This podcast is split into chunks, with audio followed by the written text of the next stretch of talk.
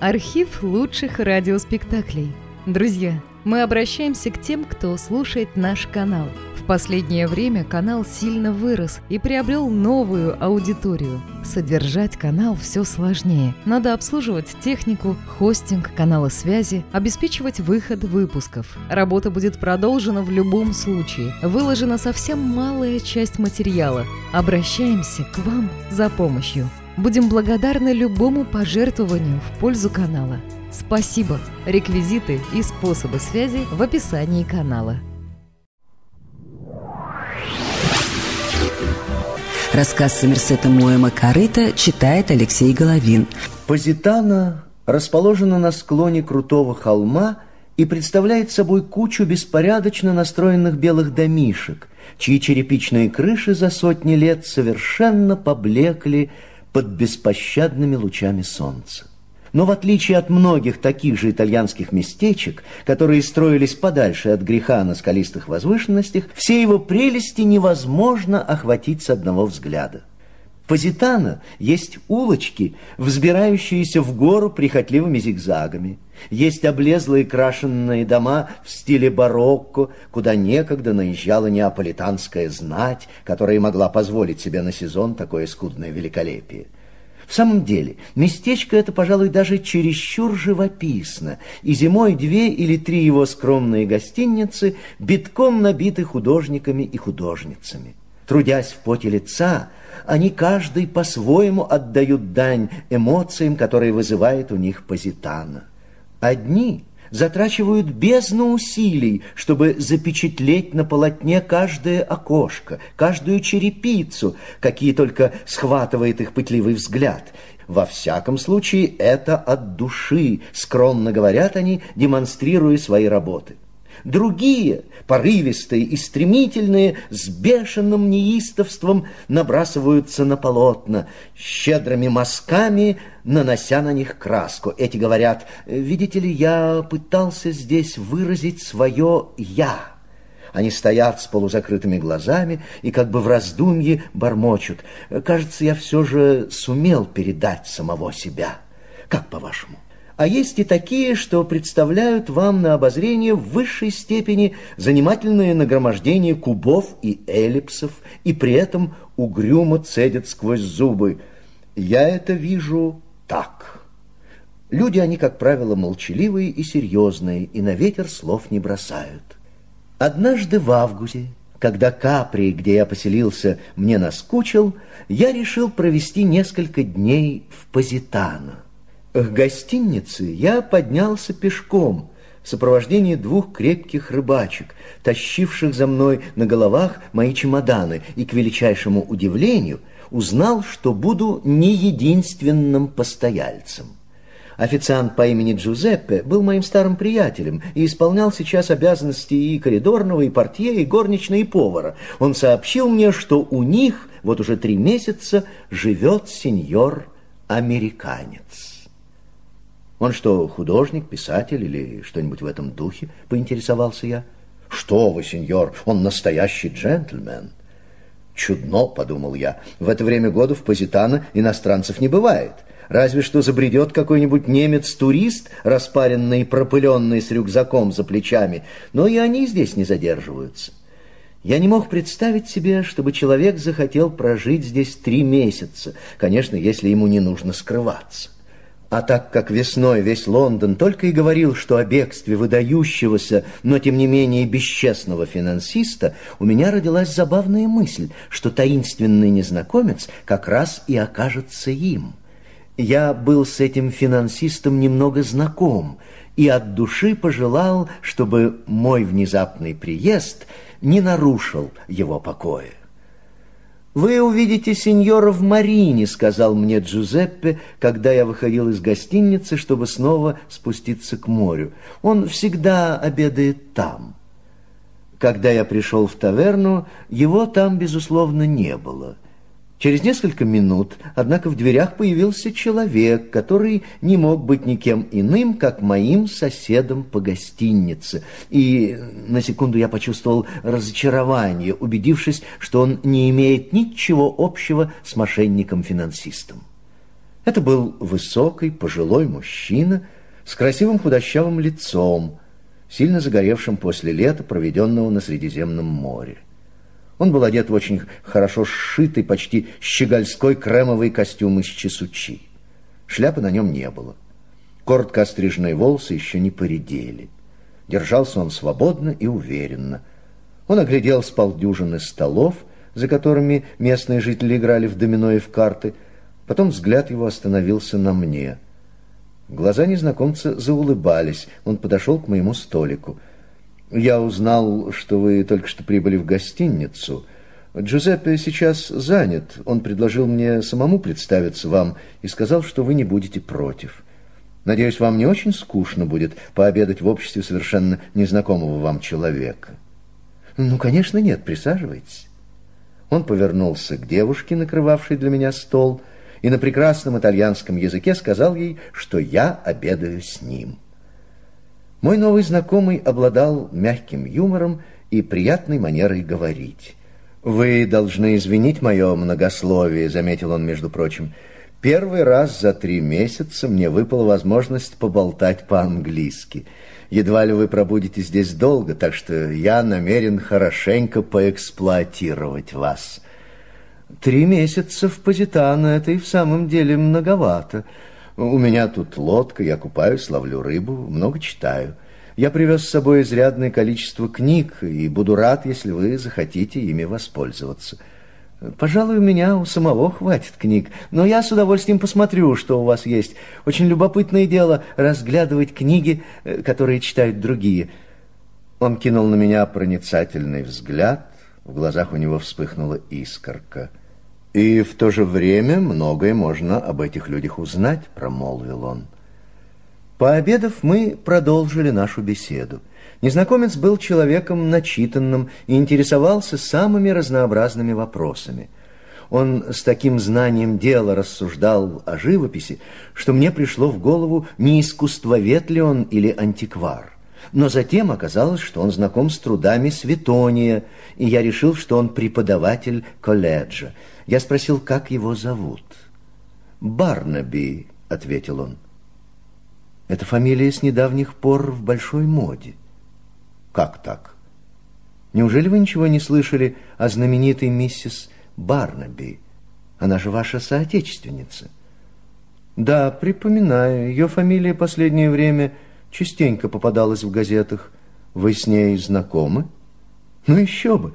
У нее весь прошлый сезон были самые интересные приемы. Я посещал их всегда, когда она меня приглашала. Да и кто мог отказаться? Поразительная женщина. Приехала в Лондон, чтобы провести там сезон. И, бог мой, какого потрясающего успеха добилась! Это было настоящее триумфальное шествие. Она, кажется, очень богата. Сказочно, по-моему. Но не это создало ей успех. Деньги есть у многих американок. Миссис Барнаби обязана своим положением исключительно свойством своей натуры.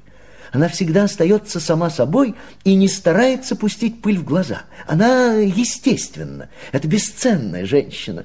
Вы, конечно, знаете ее историю? Мой знакомый улыбнулся. Миссис Барнаби, возможно, большая знаменитость в Лондоне. Но в Америке, насколько мне известно, о ней никто не знает. Я тоже улыбнулся, но про себя. Я представил себе, как шокирован был бы этот воспитанный, широко образованный человек, богатым жизненным опытом, поразительной миссис Барнаби, ее грубоватым юмором и непосредственностью, от которых веяло запахом прерий. Ну что же, я вам расскажу о ней. Говорят, муж у нее совсем не отесанный человек. Она рассказывает, что он этакой громадный детина и кулаком валит с ног бычка. В Аризоне его прозвали «Майк одной двоих». Боже мой, за что? Когда-то давным-давно он одной пулей убил сразу двоих. Она говорит, что и сейчас к западу от скалистых гор не найти такого стрелка, как ее муж. Он родокоп, но побывал и ковбоем, и контрабандистом, и еще бог его знает чем. Типичный герой Дикого Запада, заметил мой профессор, как мне показалось, несколько суховато. Настоящий сорви голова, наверное. Послушали бы вы, какие истории рассказывает про него миссис Барнаби. И, конечно, все наперебой умоляют ее вызвать его в Лондон, но она говорит, что он ни за что не расстанется с необъятными просторами Запада. Год или два назад он нашел нефть и теперь богат, как Кресс. Должно быть, это очень сильная личность. Все мы, раскрыв рот, слушали ее рассказы о временах, когда она делила с мужем тяготы и лишения лагерной жизни. Просто дух захватывает, когда смотришь на эту седоволосую женщину, совсем некрасивую, но одетую изысканно, с изумительным жемчугом на шее, и слушаешь, как она стирала рудокопом белье и стряпала для них пищу. Ваши американские женщины обладают поистине потрясающей способностью приспосабливаться. Когда миссис Барнаби сидит во главе стола, чувствуя себя на равной ноге с принцами крови, послами, министрами, герцогом таким-то и герцогом таким-то, кажется почти невероятным, что всего несколько лет назад она стряпала для семидесяти рудокопов. А читать и писать она умеет? Мне кажется, что приглашение пишет от ее имени секретарь. Но я бы не сказал, что она невежественна. Миссис Барнаби говорила мне, что одно время взяла себе за правило читать каждый вечер по меньшей мере час после того, как весь лагерь заснет. Удивительно. Зато Майк одной-двоих научился писать свое имя только тогда, когда ему понадобилось подписывать чеки. Мы поднялись к нашей гостинице и, расставаясь на ночь, условились на следующий день взять с собой завтрак и отправиться на лодке к гроту, открытому моим новым знакомым. Мы чудесно провели время, купались, читали, закусили, немного поспали и поболтали, а вечером вместе пообедали. На следующий день, после завтрака, на террасе, я напомнил Барнаби о его обещании показать мне свои книги. «Пойдемте, пойдемте». Я последовал за ним в его комнату, где Джузеппе убирал постель. Первое, что бросилось мне в глаза, была фотография знаменитой миссис Барнаби, вставленная в богатую рамку. Мой знакомый тоже заметил ее и внезапно побледнел от гнева. «Ты дурак, Джузеппе!» Зачем ты вынул эту фотографию из шкафа? Для чего, черт бы тебя побрал, я спрятал ее подальше? Не знаю, сеньор, потому я и поставил ее опять на стол сеньора. Я думал, что ему нравится смотреть на портрет э, своей сеньоры. Я был потрясен. Так э, моя миссис Барнаби ваша жена? Воскликнул я. Вот именно. Боже милостивый, значит, вы, Майк, одной-двоих? Разве похоже? Я расхохотался. Я бы не сказал. Я посмотрел на его руки. Он хмуро улыбнулся и показал их мне. «Нет, сэр, я никогда не валил бычков ударом своего мощного кулака». Мгновение мы молча глядели друг на друга. «Она мне никогда этого не простит», — простонал он. «Ей хотелось, чтобы я взял себе вымышленное имя, а когда я отказался, очень обиделась на меня. Она сказала, что так ей будет все время неспокойно. Я ей ответил, что прятаться три месяца в Позитано уже само по себе достаточно скверно, и будь я проклят, если добавлю еще и чужое имя». Он запнулся. Отдаюсь всецело на вашу милость. Мне ничего не остается, как надеяться, что вы великодушно сохраните тайну, которая стала вам известна благодаря самой нелепой случайности. Буду нем, как могила, но, честно говоря, я не совсем понимаю, что все это значит. По профессии я врач, и мы с женой последние 30 лет прожили в Пенсильвании – не знаю, может быть, я показался вам неотесанным чурбаном, но миссис Барнаби, осмелюсь сказать, одна из самых культурных женщин, каких я знаю. Потом умерла ее родственница и оставила ей большое состояние. В этом отношении все правильно. Моя жена очень и очень богатая женщина. Она начиталась английских романов и давно мечтала провести сезон в Лондоне. Деньги принадлежат ей, и хотя такая идея не очень соблазняла меня, я был искренне рад, что ее мечта сбудется. В апреле мы отплыли в Европу. На одном с нами корабле оказались молодые герцог и герцогиня Хэррифорд. Слышал, им-то она и обязана своим первым успехом. Они были буквально без ума от миссис Барнаби и разрекламировали ее, как целая армия газетчиков. Когда мы отплыли, я был нездоров. Карбункул приковал меня к каюте, и миссис Барнаби осталась без присмотра. На палубе ее кресло оказалось рядом с креслом герцогини – и из случайно подслушанной реплики она поняла, что английская аристократия не слишком высокого мнения о законодателях нашего света. У моей жены очень тонкое чувство юмора. Разговорившись с герцогиней, она рассказала ей маленький ковбойский анекдот, а чтобы оживить его, сказала, что это случилось с ней самой. Успех не заставил себя ждать.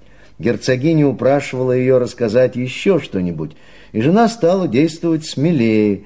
Через 24 часа герцог и герцогиня, можно сказать, ели из ее рук. В перерывах она приходила в мою каюту и сообщала о ходе событий.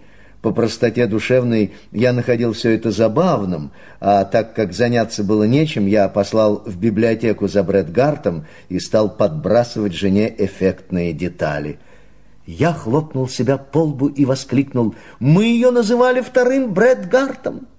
Накануне того дня, когда мы должны были прибыть в Саутгемптон, миссис Барнаби довела до моего сведения, что Херрифорды собираются устроить для нее прием. Герцогиня во что бы то ни стало хотела познакомить ее со всеми замечательными людьми. Такой случай выпадает раз в сто лет – но я, конечно, все испорчу. Она призналась, что ей пришлось изобразить меня совсем не таким, каков я на самом деле. Я не знал, что она уже сделала меня майком одной-двоих. Однако подозрение, что она вообще забыла упомянуть о моем присутствии на корабле, уже не раз появлялось у меня. Ну, короче говоря, она попросила меня уехать в Париж на одну-две недели, пока она не упрочит свое положение. Я не возражал. Перспектива немного поработать в Сорбонне улыбалась мне больше, чем хождение по приемам в Лондоне. Вот как получилось, что я сошел в Шербуре, а жена продолжала путь до Саутгемптона. Но не прожил я в Париже и десяти дней, как она прилетела ко мне. Она сказала, что ее успех превзошел самые невероятные мечтания. Все было в десять раз удивительнее, чем в любом из романов. Но если появлюсь я, всему конец. Очень хорошо согласился я, и так я остаюсь в Париже. Ей это не понравилось. Она заявила, что не сможет быть ни минуты спокойной, пока я так близко и пока существует угроза, что какой-нибудь знакомый наткнется на меня. Я предложил Вену или Рим. Это ей тоже не подошло кончилось тем, что я приехал сюда и хоронюсь тут, словно преступник, целых три бесконечных месяца. Так вы хотите сказать, что не убивали тех двух игроков, пристрелив одного левой, а другого правой рукой? Сэр, я никогда в жизни не держал в руках пистолета. А как же с нападением мексиканских бандитов на вашу бревенчатую хижину, когда жена заряжала ружья, а вы три дня отстреливались, пока не подоспели войска? Мистер Барнаби криво усмехнулся. Это для меня ново. А не кажется ли вам, что это грубо придумано? Грубо? Да чем это хуже любого фильма о Диком Западе? Я едва ли ошибусь, если предположу, что из них-то моя жена и почерпнула эту мысль. А корыто, стирка белья для рудокопов и все такое. Да знаете ли вы, что мы надрывались от смеха, когда она рассказывала эту историю? Ведь она в лондонский свет буквально вплыла на своем корыте. Я рассмеялся. Какими же простофилями все мы выглядели. Ну, настоящий-то дурак, прошу вас заметить себе, это я, возразил мистер Барнаби. Она удивительная женщина, и вы вправе гордиться ею. Я всегда говорил, что она просто бесценна. Она разгадала, что в сердце каждого англичанина таится страсть к романтическому, и она удовлетворила эту страсть. Вам, сэр, хорошо веселиться. Может быть, Лондон и в самом деле приобрел необыкновенную хозяйку званных вечеров – что же касается меня, то я начинаю думать, что потерял отличную спутницу жизни. Великие прерии Запада — единственное подходящее место для Майка одной-двоих. Мой дорогой мистер Барнаби, у вас нет выбора. Придется вам продолжать скрываться.